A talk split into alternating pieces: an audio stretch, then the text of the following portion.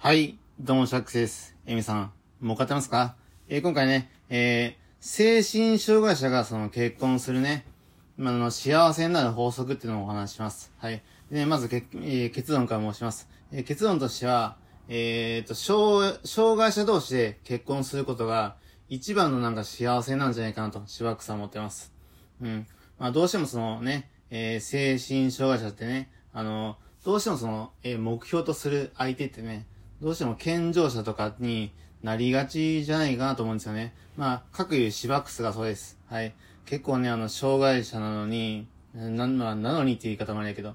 あの、ど、なんかね、相手がその、健常者の方が、そのね、自分として、なんか、幸せになれるんじゃないかとか、そんななんか妄想を抱いてましたが、なんか最近ね、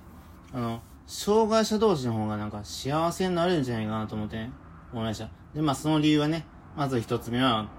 あの、互いの痛みがね、理解できることがあり、が挙げられます。はい。まあどうしても、えー、健常者と障害者の結結婚ってね、どうしても、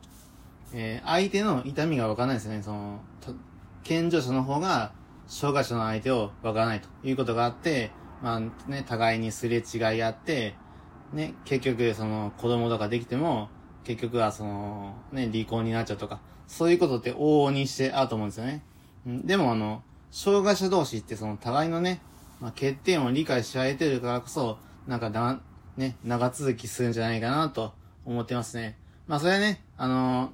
まあ互いにそのね、えーできないこととか多いから、まあね、イライラすることもあるかもしれないけども、まあそれをね、あの、分かって、その、結婚をね、する、するわけなので、まあ、それはね、まあ、うまくいく場合の方が多いかなとかって思ったりね、まあ、あくまで主観ですがね、まあ、そういうことを思ったりとか、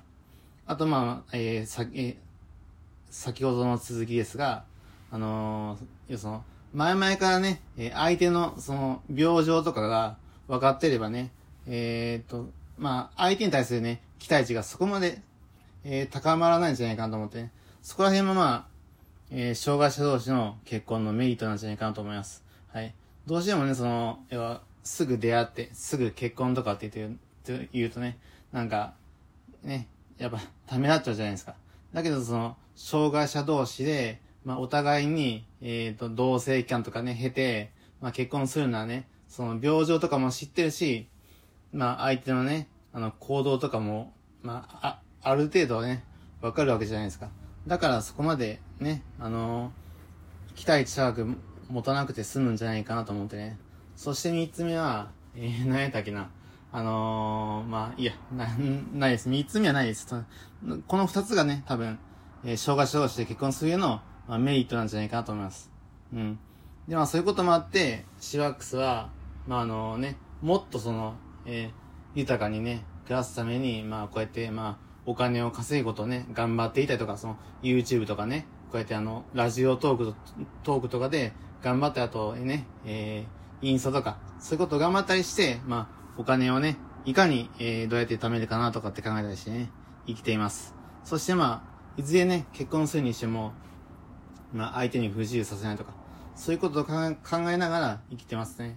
まあ、見る人から見れば、